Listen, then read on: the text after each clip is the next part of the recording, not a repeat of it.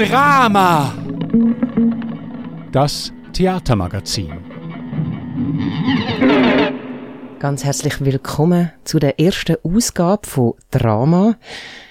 Das ist ein neues Magazin auf Radio Stadtfilter, handelt von um Theater und wir haben vom Stadtfilter her das Projekt angerissen, zusammen mit einem Kellertheater.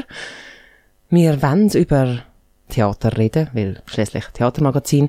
Wir wollen über Theater in Winterthur reden. Wir wollen über Fragen zum Theater diskutieren. Wir wollen aber auch aktuelle Stück besprechen. Und heute in der ersten Ausgabe, es macht Sinn, ist natürlich das Kellertheater da dabei. Drei Menschen sind mit mir im Studio und äh, ich werde euch jetzt einmal bitten, euch alle zusammen vorzustellen. Mein Name ist Zoe. Äh, ich bin seit dieser Saison offiziell äh, in der Co-Leitung vom Kellertheater Winterthur. Ich bin aber, ich würde mich auch eine Kultur-Tausendsassa nennen, also habe noch viele andere Seitenstandbeine, wenn man so kann sagen Und habe auch noch nebendran etwas, was ich zwar eher in der Nacht mache, ein Stoffwindel-Business. Ja, ich bin der Udo. Ich bin jetzt ähm, seit 2011 in Winterthur, Leiter des Kellertheaters seit 2011 und jetzt ab der Spielzeit eben neu mit der mit Zoe und der Melanie Jovanowski zusammen. Ja, das ist äh, ein Fulltime-Job, mehr oder weniger, neben der Familie, die aber, ja, die Jungs sind jetzt auch schon, die sind aus den Windeln raus.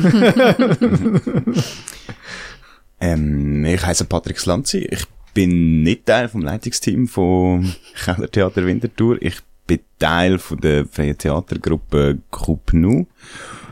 Und wir haben gerade einen Teil von der Jubiläumsinszenierung oder von dem grossen Jubiläumstriptychon dürfen inszenieren. Genau. Ja, herzlich willkommen. Schön sind ihr da. Wir haben gefunden, passend zu eurem grossen Jubiläumsprojekt, wo auch sich um grosse Fragen dreht, machen wir ganz äh, bescheiden da auch das erste Mal mit den ganz grossen Fragen. Wir wollen über die Zukunft vom Theater reden. Vielleicht finden wir ja einen definitiven Entscheid dazu, vielleicht äh, auch nicht, wer weiß. Ich habe gefunden, wenn man will, über die Zukunft vom Theater reden, wenn man über die Zukunft von irgendwas reden, dann muss man auch mal über die Gegenwart eigentlich zuerst einmal sich äh, bewusst sein, bewusst werden. Zoe, was, wo, wo steht das Theater? Das ist eine schwierige und eine grosse Frage, wie du schon hast erwähnt. Ich habe das Gefühl, dass die Schnittstellen vom Theater sich immer mehr äh, miteinander verbinden eine schöne Beziehung zueinander eingehen. Und ich glaube, im Moment sind wir an einem Punkt, wo wir die Schnittstellen sehr genau beschreiben. Also das ist jetzt Musiktheater, das ist jetzt Schauspiel, das ist was auch immer, die ganz viele viele unterschiedliche Sparten, die es gibt. Und ich habe das Gefühl, es wird immer, ja, immer breiter auf eine Art, aber ich glaube auch immer herausfordernder für die Darstellenden auf der Bühne, weil sie natürlich auch extrem viel müssen mitbringen müssen. Was meinen ihr zu dem?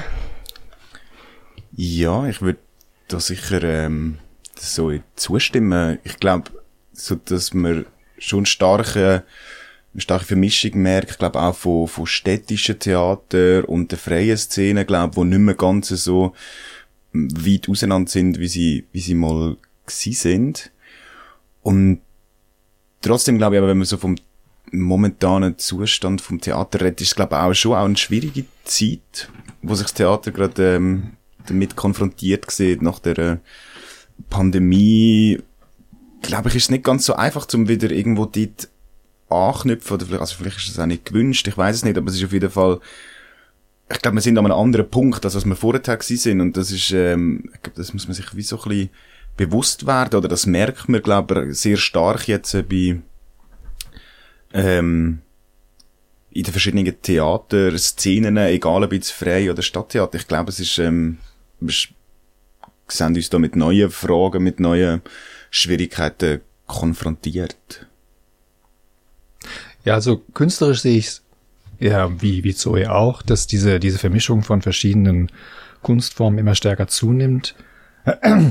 Und was die Krisensituation anbetrifft, da, da gebe ich Patrick vollkommen recht. Das ist, ähm, also ich spüre auch gleichzeitig eine, im Moment eine große, es ist wirklich eine Umbruchssituation, also für uns als Theatermacher. Ähm, wir müssen uns irgendwie auf diese neue Realität einstellen. Wir haben das immer noch nicht ganz erfasst, was diese ganze Corona-Epidemie Pandemie wirklich mit dem Theater gemacht hat, was es vor allen Dingen mit dem Publikum gemacht hat ähm, und wie wir damit umgehen sollen. Und ähm, ja, ich merke so für mich auch, dass wir einfach sehr darauf zurückgeworfen werden, was ja, was bedeutet denn Theater wirklich? Also was, worum muss es im Theater gehen, dass die Leute das Bedürfnis haben, dahin zu gehen?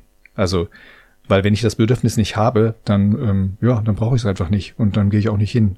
Also was, wo, wo kann man die Leute wirklich abholen und da, äh, ja, da, da spüre ich auch bei, bei vielen Kollegen und auch bei mir selber ähm, manchmal auch so eine Unsicherheit, dass man sich wirklich fragt, ja, worum geht's denn eigentlich? Was muss man wirklich im Theater zeigen, dass die Leute das Bedürfnis haben, da hinzugehen äh, und wirklich ins Theater zu gehen, äh, statt sich irgendwie eine Doku auf Arte anzuschauen oder ähm, in, ins Museum oder äh, ich keine Ahnung was. Aber was, was ist das Theaterspezifische? Was muss da erfahrbar werden, dass ich da hingehen will? Ja.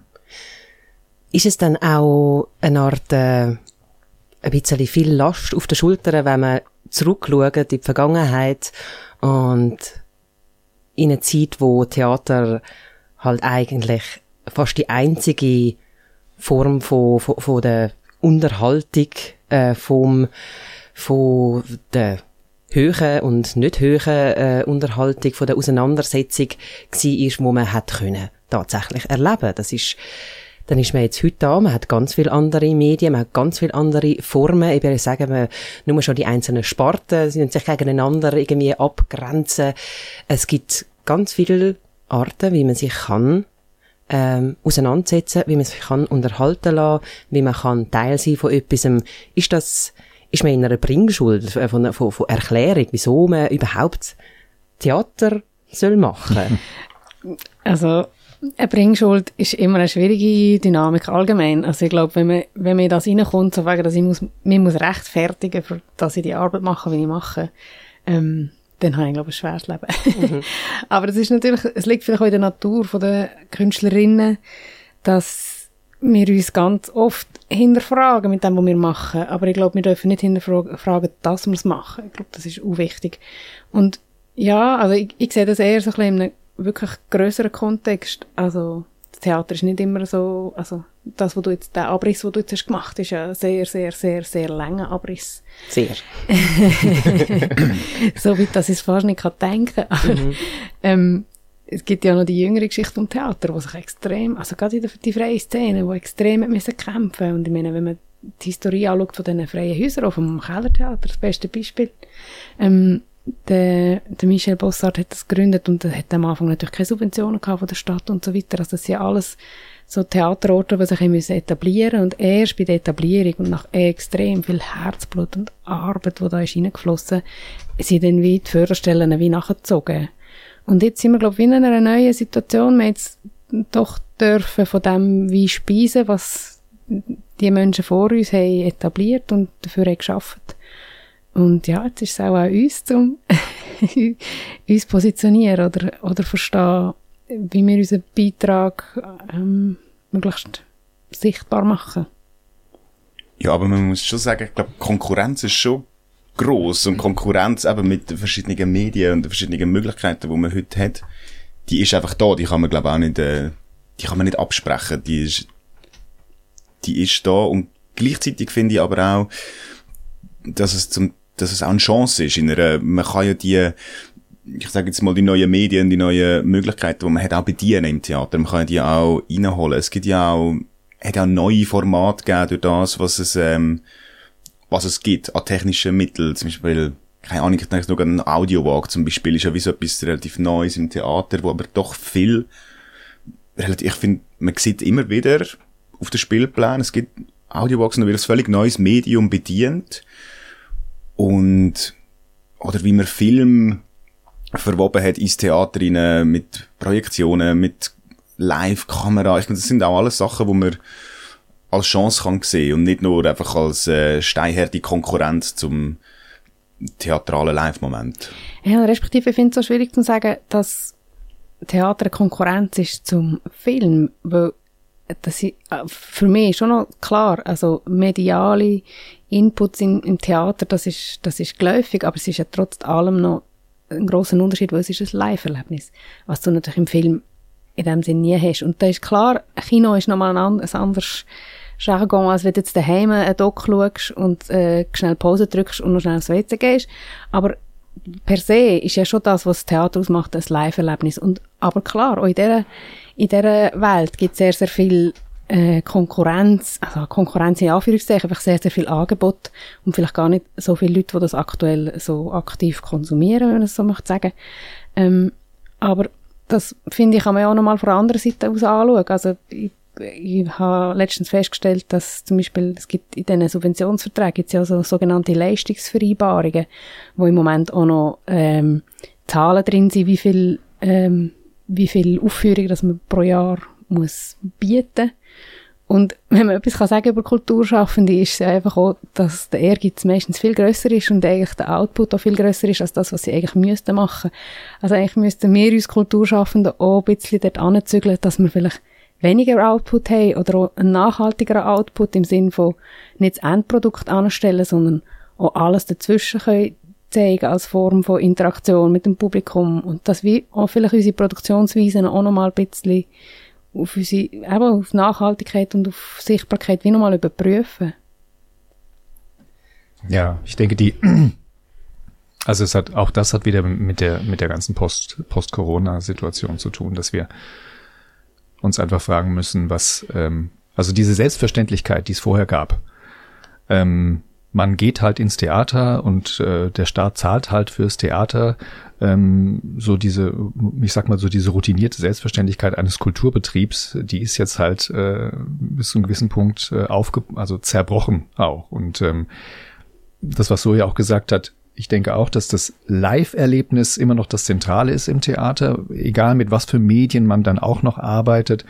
Also mir ist es bewusst geworden, als wir nach der, nach der zweiten Welle äh, letztes Jahr oder vorletztes Jahr im Mai unsere erste Aufführung nach einigen Monaten wieder hatten und äh, ich dann einfach gemerkt habe, in dem Moment, wo diese erste Aufführung stattfand, dann kamen die Künstler auf die auf die Bühne und das Publikum war da und es war eine unglaubliche, ja, eigentlich so eine ganz große Unsicherheit auf beiden Seiten. Die, die, die Künstler haben wieder das Gefühl gehabt, wie, wie ging mir, wie ging Theater nochmal? und äh, mussten irgendwie wieder das Publikum spüren und das Publikum war auch unsicher. Wie, wie war dieses Ritual nochmal? Man sitzt im Theater, ah, jetzt, da machen jetzt Leute was.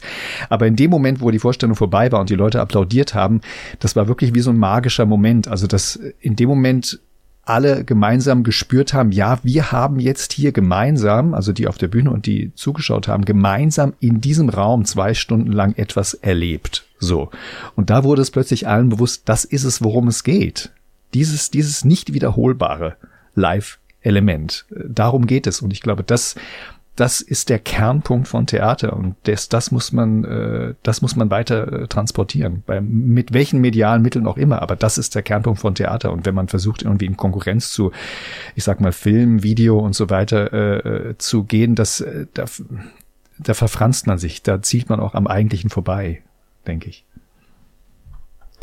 Wenn ihr jetzt, äh, Entschuldigung, wenn ihr jetzt äh, euer äh, eigene Erleben, euer eigene Konsumieren, äh, euch als, als Publikum anschaut, habt ihr in letzter Zeit etwas gesehen, wo ihr würdet sagen, das ist eine Vision für ein, für ein Zukunftstheater, für ein Theater von der Zukunft. Das ist etwas, wo ich finde, das bringt uns noch immer anders an als Theater. Das ist eine interessante Frage. Mhm. Ich bin gerade fest am überlegen. Also gut, es war natürlich auch gerade eine Sommerpause, gewesen, das ist klar. Ähm, also es muss auch nicht gerade jetzt die letzten paar Monate gewesen sein, es kann die letzten zwei, drei Jahre gewesen sein. Ich habe ein Theaterspektakel, ein Stück gesehen. Es geht jetzt natürlich weg von der freien Szene, ist klar. Ähm, von Samantha Hirsch, wo eigentlich das Thema von der Staatenlosigkeit hat behandelt bei Jugendlichen. Und was mir dort sehr stark ist geblieben und was ich auch als Theaterform sehr interessant gefunden ist, es hat mir als Publikum in eine Verlegenheit gebracht, aber ohne, dass es mich anklagt. Also es hat so den Moment gegeben, wo sie wie beschrieben, im Kinosituation in Indien, und jetzt stell dir vor, du hast äh, die Hymne nicht gesungen, bist nicht aufgestanden und jetzt musst du leider den Kinosaal verlassen. Und es ist halt eigentlich auf dieser Repetition gewesen, dass sie das Publikum immer wieder animiert, stand up, stand up, und natürlich hat es niemand gemacht. Und dann aber so die Konsequenz daraus von wegen, aha, in gewissen Kontexten würde ganz klar ausgeschlossen werden von etwas, wo ich nicht. Und so das, das physische Erleben, wo aber ganz klar den Theaterraum geschaffen ist, wo also nicht in dem Sinne per also sicher auch teilweise performativer Raum, aber auch ganz klar schauspielerisch theatraler Raum, wo ich da doch sehr physisch erfahren wie sich so eine Beklemmung kann anfühlen Ja, ich kann ähm, an dem, wie, ähm, wie heißt das, Jugendtheater, Kinder- und Jugendtheaterfestival in, in Zürich? Ah, nein, in Zürich. Zürich. Ähm, Jungspund. Nein, Jungspund ist St. Gallen. Ähm, Blickfelder. Blickfelder, ja. Blickfelder Festival, ein ähm, Inszenierung von einer belgischen Truppe, wo ich den Namen nicht weiß. Und es geht eigentlich um eine alte Frau, die betreut wird von einem Mann. Und die Frau ähm, hat immer eine Opernsängerin werden und man zeigt, ähm, die haben eigentlich so die Situation zeigt, wo immer wieder der, der Betreuer zu ihr kommt, wo sie ja nicht so wirklich ernst nimmt und sie eigentlich so ein bisschen ihre Sehnsucht nachher geht. Es ist ein Kinderstück und es hat wirklich so, wenn man nochmal zurückkommt jetzt zu den Mitteln, wo wir vorher gewesen sind, sind eigentlich wirklich so die ganz, ich sage jetzt ganz blöd, normale Theatermittel bedient. Das ist, hat Musik, ein Bühnenbild und zwei Körper im Raum. Und sie hat wirklich wahnsinnig, also sie ist gespielt von einem Mann, die Frau, und sie ist ein, echt eine stumme Rolle gewesen, sie hat echt keinen Text gehabt, und sie hat nur tanzt, eigentlich.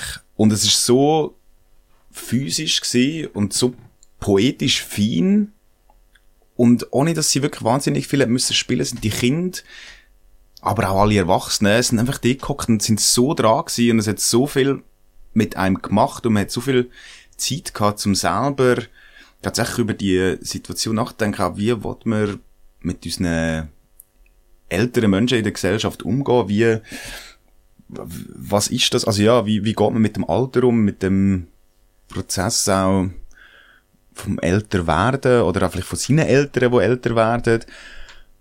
Und das ist für mich so ein Moment wo ich gemerkt habe, ah, es ist wirklich auch das, was du vorher beschrieben hast, das, das Live-Moment. Man hockt hin und man schaut in einem Menschen zu, wie er durch Sachen durchgeht, wie er durch Zustände, ja, doch durch mhm. Zustände durchgeht und durch einen Prozess von Freude und Trauer und, und kann teilhaben an dem, durch das, dass man in dem Raum inne ist und dem zuschaut. Und man hat wirklich Teil daran, man ist berührt und es passiert ja. auf einer sensitiven Ebene etwas, aber auch auf einer intellektuellen Ebene und du hast wirklich wie so mit den einfachsten Mitteln alles zusammengekommen.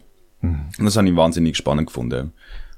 Das ist doch genial, wenn man denkt, oder? Das ist, das macht ja so Fantasieraum auf, wo, wo wenig anders kann als Theater, finde ich. Also das ist das, das sensorische Erleben von, von Gedanken auf eine Art oder eben von Welten, wo ich finde, kann, kann das Theater so einmalig transportieren. Sich wirklich so in einen Gefühlszustand auch rein, reinbegeben, aber ohne, dass man jetzt selber sich muss in Gefahr bringen. ja. Mhm. Ja, also ich kann für mich nicht einen, einen speziellen Theateramt könnte ich jetzt nicht benennen, aber es trifft eigentlich das, was jetzt, äh, was jetzt Patrick gerade gesagt habe. Wenn das, wenn das zusammenkommt, ich sag mal so der, die intellektuelle Ebene, dass mich ein Thema interessiert, ähm, dass es, dass da Räume geöffnet werden, aber was vor allem ähm, mich im Theater nach wie vor abholt und das, das können dann manchmal ganz ich sage jetzt mal ganz konservative, ähm, stinknormale Theaterabende sein, einfach die, dass, dass du berührt bist von den Menschen, die da auf der Bühne sind und mit denen du mitgehst und mit denen du etwas miterlebst.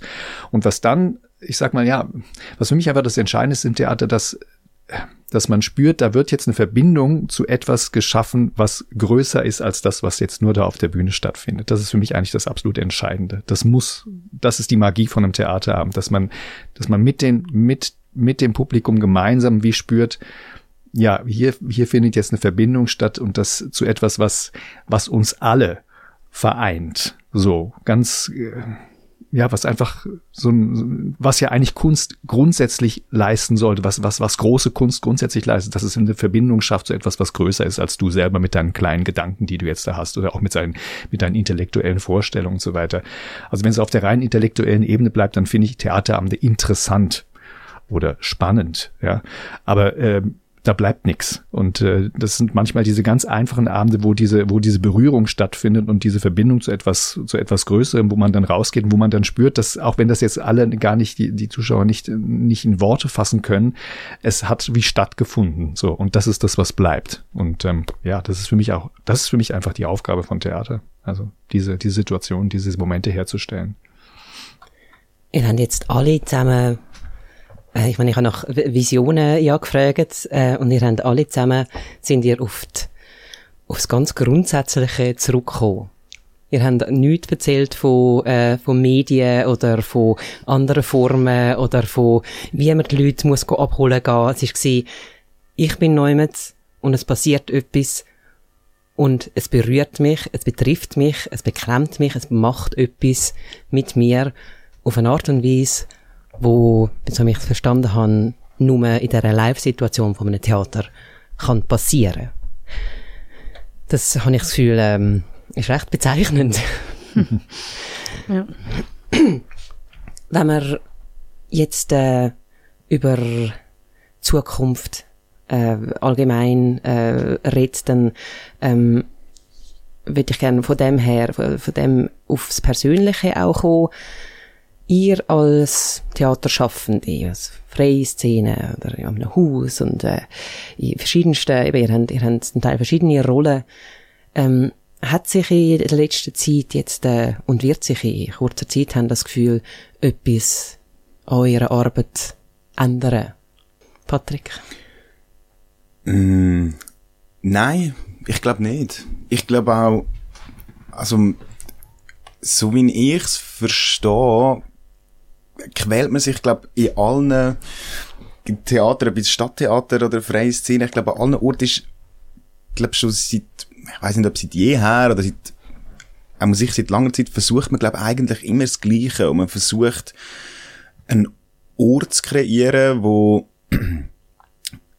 alle Menschen aus verschiedensten Schichten, aus verschiedensten Herkünften, was, wie weiß ich, dürfen zusammenkommen und diskutieren. Also es muss, diskutieren meine ich nicht es muss nicht geredet werden, aber es muss ein, ein Diskussionsraum schaffen, wo alle Menschen können teilhaben, wo möglichst viel ähm, Menschen zusammenkommen.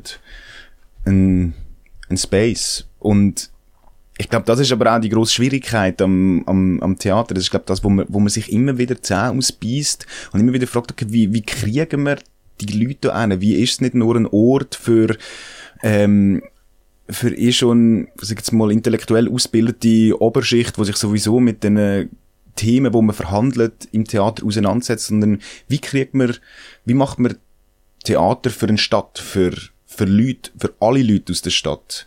Ich glaube, das ist für mich so der Anspruch, wo Theater haben, oder, mhm. also, oder ein Haus haben, ähm, Leute zusammenbringen und das ist aber auch, glaube wahnsinnig schwierig. So, ich glaube, das ist so die grosse Frage, wo man äh, einfach, glaube immer wieder glorreich daran scheitert auch. Wenn ich kurz äh, jetzt gerade eine Erinnerung äh, darf einbringen wo äh, mir jetzt gerade aufgekommen ist, wo du gefunden hast, wie kann man Leute, auch verschiedene Leute und junge Leute und, ähm, abholen, dann muss ich mich daran erinnern, wie das einmal war, wenn man als Schule oder ja doch als Klasse in ein Theater gegangen ist oder, äh, oder irgendjemand in die Schule gekommen ist und etwas vorgeführt hat. Und recht oft habe ich mich dort äh, schwerst unterfordert und ein bisschen verarscht gefühlt. Weil ich das Gefühl hatte, da wird, es wird offensichtlich probiert, auf uns einzugehen als Kinder, auf eine anbietende Art und Weise, wo ich das Gefühl habe, das ist, das ist so unterfordernd, das ist so, das ist ein bisschen, das ist einfach ein bisschen, ein bisschen beleidigend, ehrlich gesagt. Mhm. Ähm, und dort habe ich, äh, äh, also, habe ich das Gefühl, kann man vielleicht auch, äh, äh, also ich sage nicht, dass, dass ihr das so macht, also, aber ich habe das Gefühl, das ist, dass das kann eine Gefahr sein, dass man, wenn man will, Leute abholen, dass man wie fast zu fest äh, probiert, auf sie einzugehen, auf etwas, ähm, auf etwas, auf etwas zuschneiden. Das ist ein mega interessanter Input, ja, wo du gehst, wo ich finde, das passiert genau, wenn man es darum gesagt, nicht auf Augenhöhe macht. Das ist genau das, was passiert, oder? Dass ich möchte dir die Welt erklären, anstatt dass ich sie mit dir zusammen anschaue. Das ist echt ein komplett anderer Vorgang. Und ich finde jetzt schon, dass sich unser Berufsbild hat verändert, und zwar in eine gute Richtung. Und zwar ist Teilhabe, Zugänglichkeit, Diversität sind im Moment grossgeschriebene Themen, Nachhaltigkeit zum Glück auch langsam, was ich auch sehr ähm, wünschenswert finde, gerade von Theaterinstitutionen, dass man da mehr Verantwortung übernimmt. Aber ich finde, wir sind sensibilisiert worden in den letzten Jahren auf gewisse Themen, die mega, mega wichtig sind. Und ich glaube, wir haben komplett neue Mittel und man redet halt immer über das Social Media, aber ich glaube, es ist eine Art und Weise sehr niederschwellig, mit Menschen in Kontakt zu kommen, mit denen man sonst im Alltag nicht unbedingt in Kontakt kommt. Und ich glaube, es werden ganz viele Menschen hoffentlich noch sichtbarer und dementsprechend können wir uns auch überlegen, wie wir ein Angebot schaffen können, das nicht auf sie zugeschnitten ist, sondern wo sie einfach auch teilhaben wo nicht ausschließend ähm, oder einfach so eine Selbstverständlichkeit hat von meiner Sicht auf die Welt, wo dann für alle anderen auch stimmen Und ich finde, das hat viel mit dem zu tun, was du sagst, Joel. Ich, ich glaube, wenn ich von einer Selbstverständlichkeit ausgehe, dass meine Sicht die richtige ist und ich sie dir jetzt aber möchte erklären, dann passiert genau der Gap. Und das ist äh, wichtig, dass wir da Augen und Ohren offen haben und die Sensibilität uns auch immer wieder selber auf eine produktive Art und Weise zu hinterfragen, wie wir Inhalte an unser Publikum bringen. Wer ist denn überhaupt unser Publikum? Und ich glaube, die, die, der völlige Fehlschluss von wegen, wir machen Theater für alle, das stimmt einfach nicht. das stimmt einfach nicht. Das müssen wir jetzt auch mal, also, habe ich jetzt auch das Bedürfnis, um das mal klar zu sagen.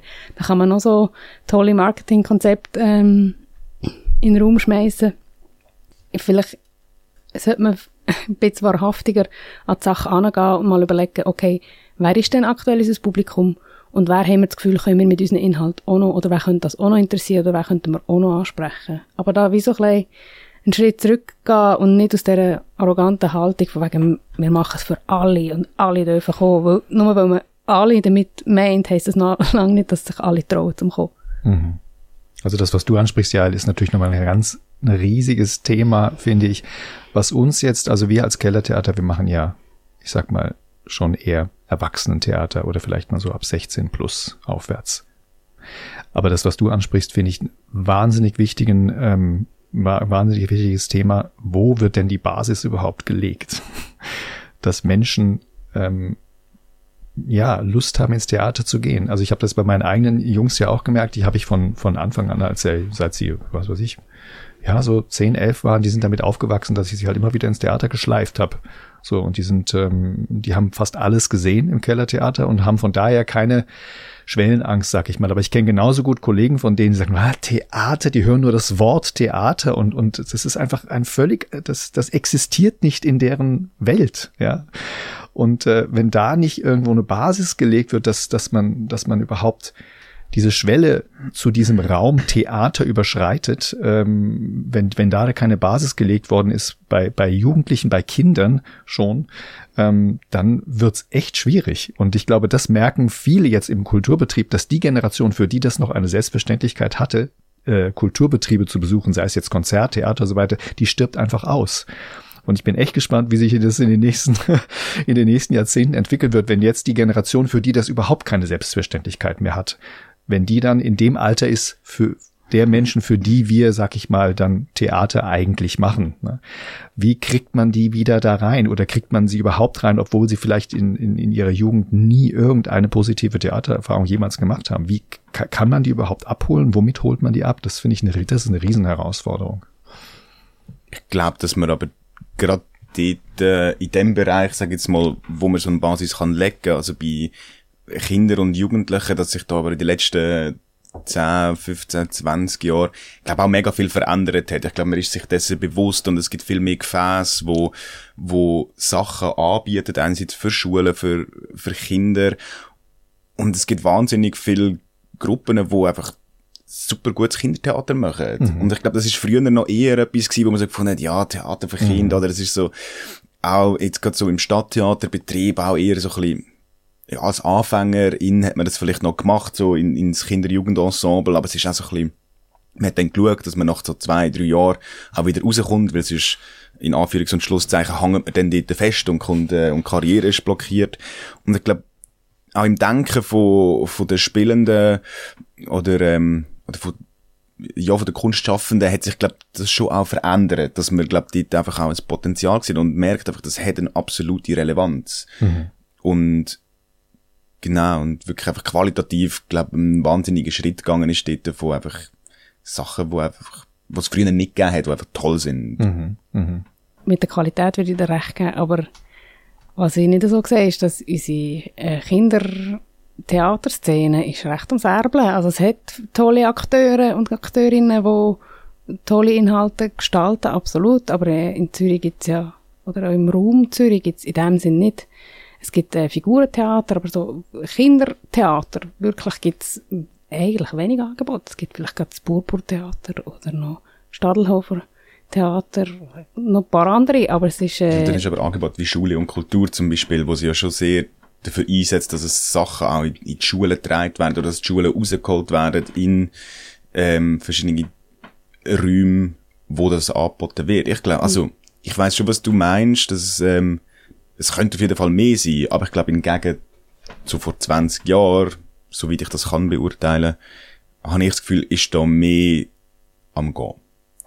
Und das andere, wo ich glaube, ist vielleicht auch vor allem wichtig ist, dass Kinder im Theater etwas machen können. Und das, das gibt's ja sehr wohl.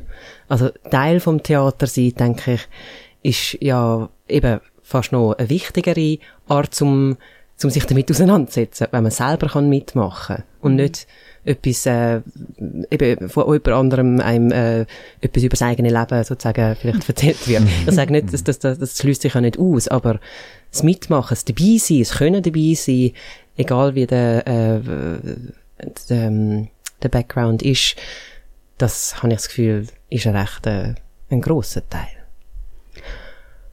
Und ich würde jetzt auch gern ähm, übergehen vom, vom, vom ähm, Allgemeinen zum ein bisschen ähm, spezifischeren. Und zwar würde ich gern über äh, das Kellertheater jetzt reden, und zwar unser Jubiläumsstück, wo momentan ähm, aufgeführt wird, wenn ihr momentan am machen sind. Ihr sind äh, ihr habt euer 50-jährige Jubiläum und habt dazu einen Abend äh, produziert und ich würde sagen, ich tu mal kurz erzählen, ich bin gestern gsi und ich tu mal kurz erzählen, was mir so, was mir so dazu, oder was, was ich jetzt würde beschreiben, also in einem Allgemeinen, weil ich nicht genau weiß, wie viel man auch soll erzählen. Also, es ist ein dreiteiliger Abend. Man fängt draussen an. Wir sind hinter einem äh, Münzkabinett gsi, unter einem wunderschönen alten Baum und wohnen einer Abdankung eigentlich bei, einer Abdankung von einem, von einem Unsterblichen.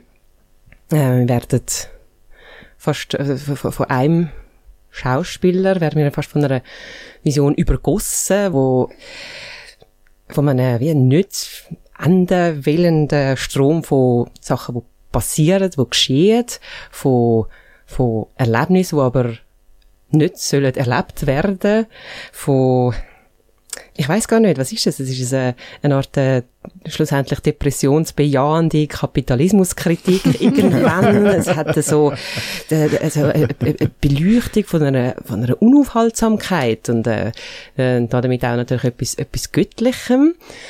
Und ähm, wir werden dann verlassen dort und verlassen dann selber den Ort. Man geht äh, mit Kopfhörer und mit einer sehr angenehmen Stimme, wo man begleitet wird davon, äh, wo einem ein paar Sachen erzählt, wo äh, man sieht auf dem Weg, wir kommen auch im Kellertheater und wir werden in einen Raum geführt, wo dann ein zweiter Teil passiert, nach dem nicht, Intermezzo. Und es ist komischerweise ein, ein, ein, es ist ein Monolog, wo aber eigentlich einen Dialog darstellt, wo aber nur ein Teil vom Dialog darstellt, wo verwirrlich, ist wahnsinnig wortgewaltig und, und, und, und dystopisch und ähm, es ist eigentlich ein, ein, ein Schwall von, von indirekter Rede, von Konjunktiv 1 und 2 und ich weiß nicht wie viel und es ist alles, handelt von einem sehr aktuellen und äh, sehr unlustigen Thema und es ist aber auch lustig.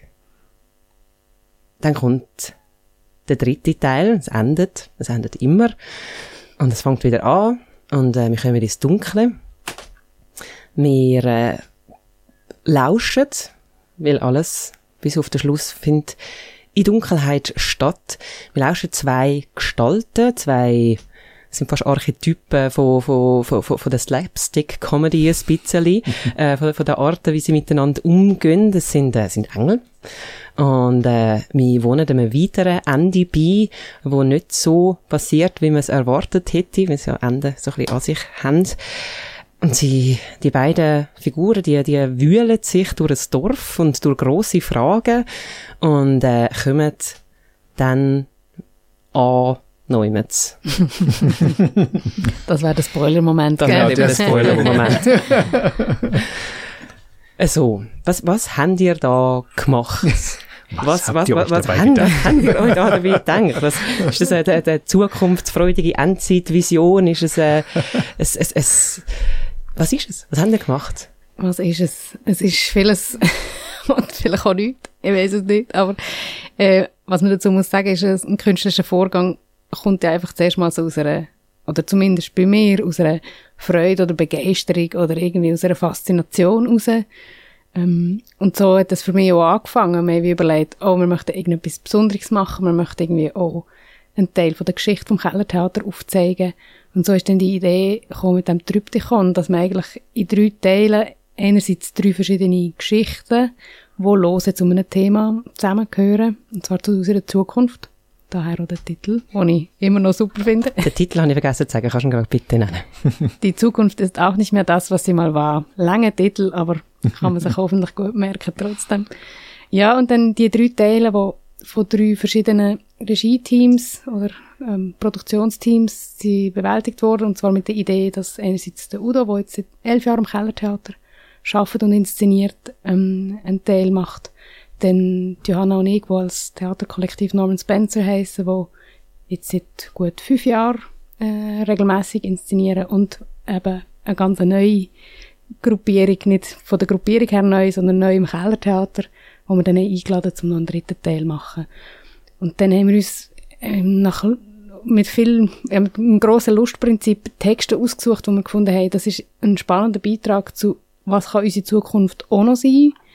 Und ich muss aber auch sagen, die Ursprungsidee ist eine sehr utopische gewesen. Also, ich weiss noch, als ich den Patrick habe angefragt und er gesagt, weisst, wir wollen so einen Abend machen über unsere Zukunft, aber wie wir unsere Zukunft auch noch können denken, so einen Abend, wo so das Hirn aufreißt und wo man irgendwie so, irgendwie das neu kann denken und irgendwie mit Elan rausgeht. Ja. Die Dystopie hat dann doch ein bisschen reingetröpfelt und hat sich reingeschlichen, aber auch zu Recht und, äh, es nimmt aber auch nichts am, am Witz und am Charme vom Abend weg. Wenn wir gerade äh, zu dir wollen gehen, Patrick, dann probierst du doch zu entfernen. Das ist du hast eben äh, beim dritten Teil, ähm, als, als, äh, wenn ihr als Gruppe nu ähm, äh, gestaltet habt, hast du mitgewirkt. Wie, wie ist an euch angegangen worden? Wie sind ihr vorgegangen? Kannst du mir ein bisschen einfach etwas auf, auf, über die Entstehungsgeschichte von im Teil erzählen? Ja, also grundsätzlich hat mich Zoe mal angeschrieben gehabt, ähm, dass sie eben die Jubiläumsproduktion machen und ob mir, wo daraus besteht, altes, wie es gegangen, altes, bekanntes und neues. Und genau, ob wir ähm, zu dieser Frage nach der Zukunft, nach äh, unserem Umgang mit der Zukunft, könnte das kleines Konzept oder eine Idee einreichen, wo wir dann gemacht haben. Und man muss sagen, dass jetzt so die Arbeit in der absoluten Dunkelheit nicht etwas ist, wo wir jetzt für das, spezifisch für das Stück herausgefunden haben, sondern es ist etwas, wo wir eigentlich immer damit arbeiten. Das ist so ein bisschen unser, ähm, Setting, wo, wo wir uns immer drinnen bewegen, mal mehr, mal weniger. Ähm, genau, und haben dann, das ist eigentlich wie klar gewesen, dass wir auch so werden schaffen, weil, und das ist glaube ich auch bei ihnen klar gewesen, wo sie uns angefragt haben, dass wenn wir das würden machen, dass es irgendwie, dass die Dunkelheit oder das äh, auditive Erleben sicher ein Teil von der Inszenierung wird sein. Und dann haben wir uns einmal durch die ähm, Texte durchgewühlt und sind auf den Wolfram Lotz Text gestoßen, das Ende von Iflingen. Und es ist wirklich einfach so gewesen, so, okay, da ist es, der muss, der, der hat sich so wahnsinnig gut angeboten für die Art und Weise, wie wir arbeiten, für die Formellsetzung von der Dunkelheit, dass wir gefunden haben, wir müssen, wir wollen diesen Text machen. Wir haben dann noch ein bisschen kämpfen darum. haben ihn dann aber bekommen. Und, ähm, genau, und dann hat eigentlich eins zum anderen geführt. Wir ja, es ist jetzt gar nicht so eine wahnsinnige Reise gewesen, mhm. so von wie könnte man diesen Text inszenieren, sondern es hat sich wirklich angeboten, so wie wir schaffen, diesen Text zu machen und damit sich das irgendwie auch schön begünstigt, sozusagen. Und äh, Udo, du hast den zweiten Teil, mhm. zweiten Teil Regie geführt. Mhm. Wie, wie ist es bei dir so abgegangen? Ja, ich glaube, es ist vielleicht noch interessant mh, zu ergänzen zu dem, was Zoe gesagt hat, wie wir, wie wir diese Produktion vorbereitet haben. Also wir hatten auch mal den Gedanken, dass wir ein Stück nehmen, dass wir eigentlich ein Stück suchen und das sozusagen in drei Teile zerlegen und dann lassen wir das, das eine integrale Stück von drei verschiedenen Handschriften sozusagen inszenieren. Aber davon sind wir dann doch irgendwann mal abgekommen, weil wir gemerkt haben, ja, äh, dann muss man Verbindungen schaffen äh, zwischen diesen einzelnen Teilen und man ist dann nicht mehr ganz so autonom auch. Äh, und dann haben wir uns dafür entschieden, eben lieber drei eigentlich autonome Teile, die aber, ich sag mal, unter diesem über, über Gedanken Zukunft dann doch irgendwo zusammengehören. Und äh, ich ich bin dann irgendwann mal oder wir sind dann irgendwann mal auf dieses Stück äh, Worst Case von Katrin Röckler gestoßen und dann ähm, haben wir das gelesen und dann habe ich gesehen, da gibt's da diesen Monolog von der Alarmbereiten äh, in diesem äh, in diesem Stück, der ja, das war das war eine Steilvorlage, also für das Thema Zukunft. Also ich kann es jetzt schon mal sagen, ohne groß zu spoilern, es geht ja halt um den Klimawandel und das ist ja, ich meine, das wir haben wir haben den Text gelesen, aber ja, das das ist so aktuell. Also das Stück ist ja bereits 2018 hat sie das geschrieben, aber es ist äh, es ist extrem aktuell. Und ähm, ja, und dann hat sich in der, also wir haben ja, es war auch eine interessante Arbeitsweise für uns alle drei Teams, weil wir quasi, wir hatten ja alle diese fünf Wochen und wir haben parallel gearbeitet. Also Johanna hat mit äh, hat in Luzern äh, angefangen zu inszenieren. Äh, ich habe im, im Kellertheater gearbeitet. Grupp Nu hat in Zürich irgendwie in einem Studio gewerkelt und irgendwann haben wir das dann zusammengebracht und dann ging es ja natürlich auch darum, so Verbindungen zu schaffen. Aber das war auch ein das war ein schöner Vorgang, dass man gemerkt hat, ah ja, da können wir noch eine Verbindung schaffen, hier können wir noch eine Verbindung schaffen und dieser Audio Walk, den man dazwischen hat, der schafft auch nochmal eine Verbindung zwischen diesen einzelnen Stücken und da gibt es so Anknüpfungspunkte und die haben irgendwie haben wir dann gemerkt, auch wenn die Stücke sehr autonom sind, sie passen dann trotzdem sehr gut zusammen irgendwie und, und, und bilden so eine Reise an diesem Abend ab, äh, ähm, wo, wo, wo die verschiedenen Aspekte von Zukunft ähm, also im ersten Teil vielleicht so dieses total, ähm, ich sag mal, was ist überhaupt Zeit? was ist überhaupt menschliche Zeit? Da ist dann irgendwie diese Figur da in dem Stück, die irgendwie äh, eine ganz andere Zeitdimension lebt. Äh, das ist, das ist ein Aspekt von Zukunft. Dann natürlich der, der Teil, den ich inszeniert habe, der ist sehr konkret auf eine gewisse Art und Weise, ein bestimmtes konkretes Thema. Und das letzte hat mit viel Humor und, und, und, und Spaß und, und, und äh, auch Ironie äh, wieder so dieses Thema Zeit und, und Zukunft so eben auch wieder im, im fast ja göttlichen Sinne dann wieder als, als Thema. Und das ist eigentlich eine, eine par excellence, die, die, die Sachen haben dann wunderbar zusammengepasst. Ne? Also um vielleicht noch ein bisschen aus dem Nähkästchen zu Tatsächlich war der, das Ende von Ifling, hatten Johanna von Norman Spencer bereits vor einiger Zeit, glaube ich, es war eigentlich eine Corona, vor Corona-Produktion mal angedacht mhm. äh, mit diesem Text. Das heißt, wir hatten auch schon eine Textfassung und waren eigentlich schon so ready zum Starten. und ähm, Patrick hat mir dann aber erzählt, was sie mit dem Text vorhaben und ich habe daraufhin Johanna angerufen. Sie wirft mir auch noch ein bisschen bis heute vor.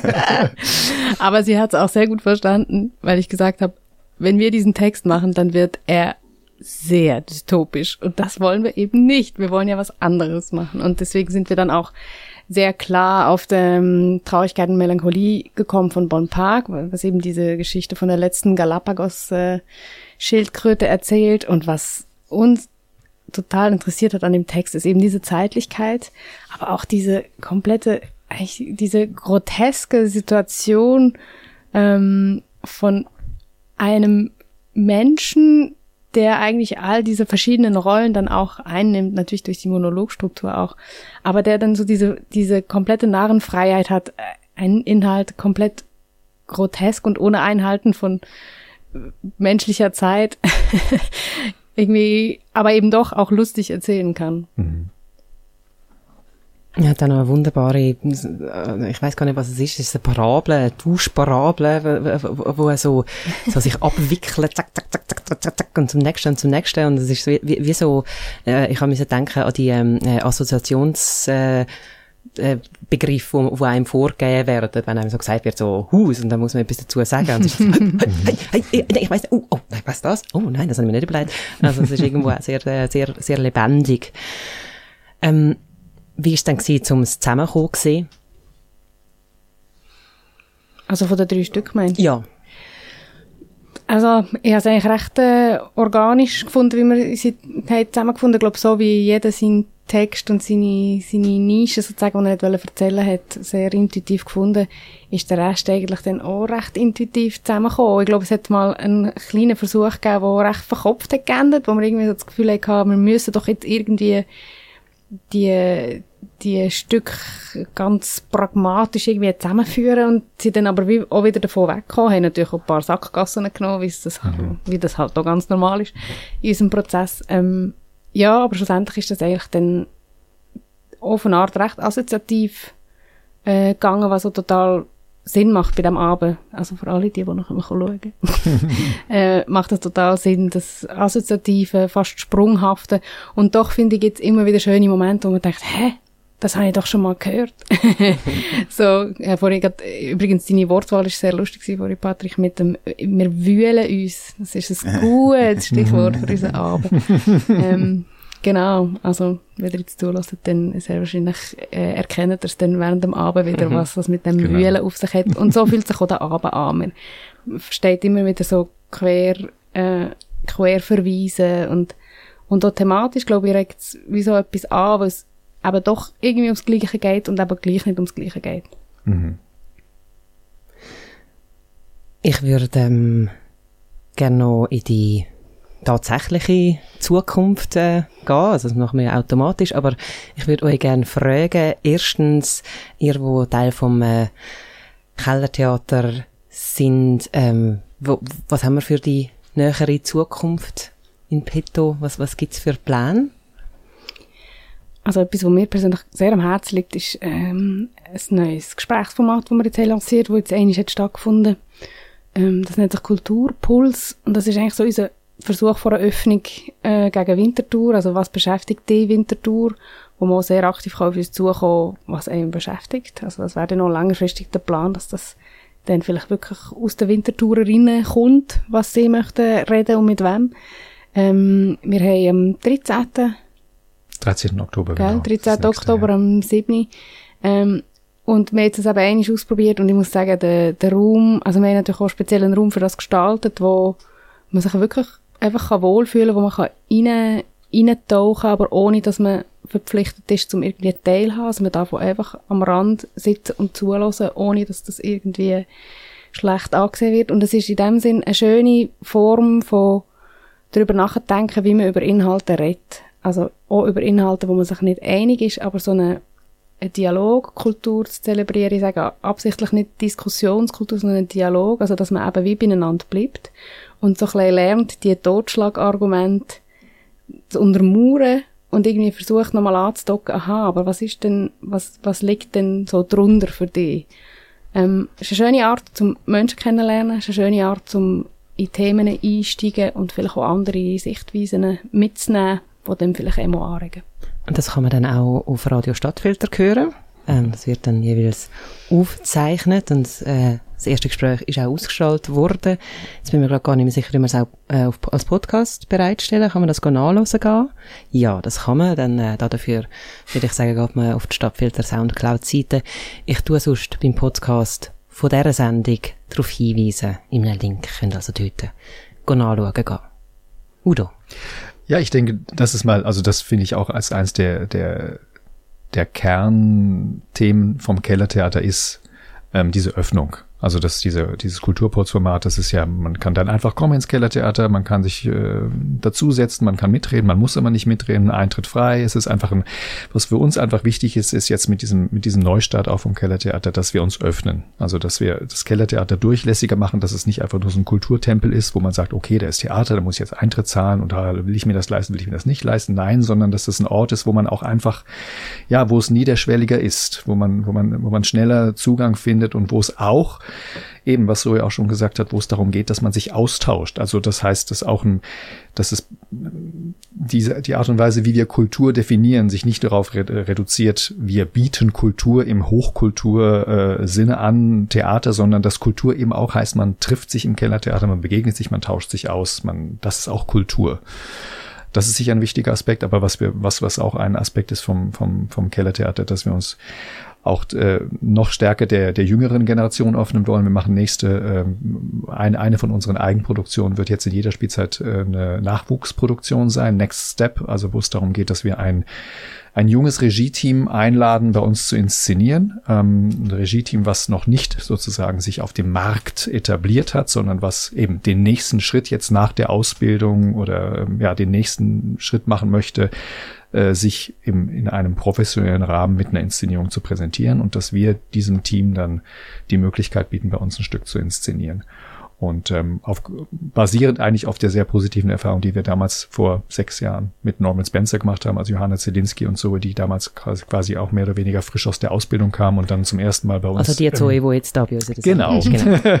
äh, Im Kellertheater inszeniert haben und das war einfach eine sehr, eine sehr schöne Erfahrung, die wir damals gemacht haben. Und jetzt haben wir eben sind wir dazu übergegangen, dass sagen, wir wollen das institutionalisieren. Also wir wollen das wirklich jede Saison anbieten und, und das äh, nicht nur mal so nebenbei fahren, ab und zu mal, äh, wenn es sich ergibt, sondern das wirklich institutionalisieren. Das ist Nachwuchs. Nachwuchs ein Thema ist im Kellertheater, ja. Patrick? ähm, wie ist deine, deine nähere Zukunft so gestaltet? Also wenn, ja, wenn du Einfluss darauf hast? Wenn ich Einfluss darauf habe? Ja, es, ich weiß nicht, ob ich es da ein bisschen kann, also wir haben uns, glaube mit Gruppe Nu haben wir uns für eine, es gibt ein neues Fördersystem in Zürich, wo, wo man sich eigentlich für längere Perioden kann, äh, für Geld bewerben. ich bewerbe mich für Geld. Hallo. bitte, ein, bitte einmal Geld für uns. Genau, und äh, da warten müssen wir einfach noch ein bisschen warten, bis da ein, ein Bescheid kommt, wenn das, also wir, darum ist wie so die Planung so ein bisschen auf Eis gelegt, was jetzt Gruppe Nu angeht. Aber ihr bewegt ähm, euch weiterhin im Dunkeln. Auf jeden Fall, wir tappen äh, weiter im Dunkeln. Und ich glaube, ja, es ist wirklich, es hat uns noch nie, äh, es hat uns tatsächlich noch nie losgelassen. Irgendwie, es geht immer wieder, man findet wieder immer irgendetwas Neues, wo man sich Traum fusten und wo man, man findet wirklich immer wieder neue Aspekte, die man irgendwie spannend findet, wo man reinwenden, wo man, ähm, umtüfteln und genau, ich glaube, da bleiben wir sicher dran. Konkret kann man jetzt in dem Moment, ähm, nichts sagen. Ja. Wir haben aber auch natürlich alle von unserer Gruppe noch andere Projekte, die sie machen. Ähm, genau, das wird sich dann nächstes Frühling entscheiden, was das nächste, wo wir andocken und was wir als nächstes werden machen. In der ganz näheren Zukunft auf jeden Fall kann man weiterhin ins äh, Kellertheater gehen, das 50-Jahres-Jubiläum Stück schauen gehen. Äh, die Zukunft ist auch nicht mehr, nein, Moment, doch, sag es richtig, die Zukunft ist auch nicht mehr was sie mal, das, was sie mal war. Nein, du, genau. da, mhm. voilà, hast geschafft. ähm, insofern ihr die Sendung live loset, äh, sonst könnt ihr auch nachschauen gehen, auch beim Podcast von uns. Dort äh, werdet ihr die nächsten Daten finden, die ich euch anschreiben, oder natürlich auf der Seite vom Keller Theater Winterthur. Und äh, von Gruppe Nu gibt's auch eine Webseite, die heißt gruppenu.ch. Punkt .org. Punkt .org. Oh, ihr seid der Org? Wow. Ja, ja. ich weiß auch nicht, wieso das ein Org ist. Dann würde ich... Äh, dann müssen wir die mal wieder aktualisieren. Gut, äh, bis dann. Äh, jetzt hat er, jetzt hat er den Druck.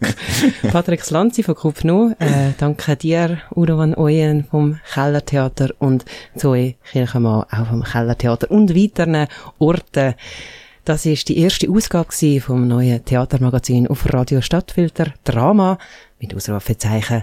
Ähm, mehr Informationen findet ihr auf unserer Webseite stadtfilter.ch und äh, bis dorthin würde ich sagen, wir, sehen, wir hören uns beim nächsten Mal. Danke euch fürs dabei sein. Danke auch. Danke. Danke vielmals. Drama. Das Theatermagazin.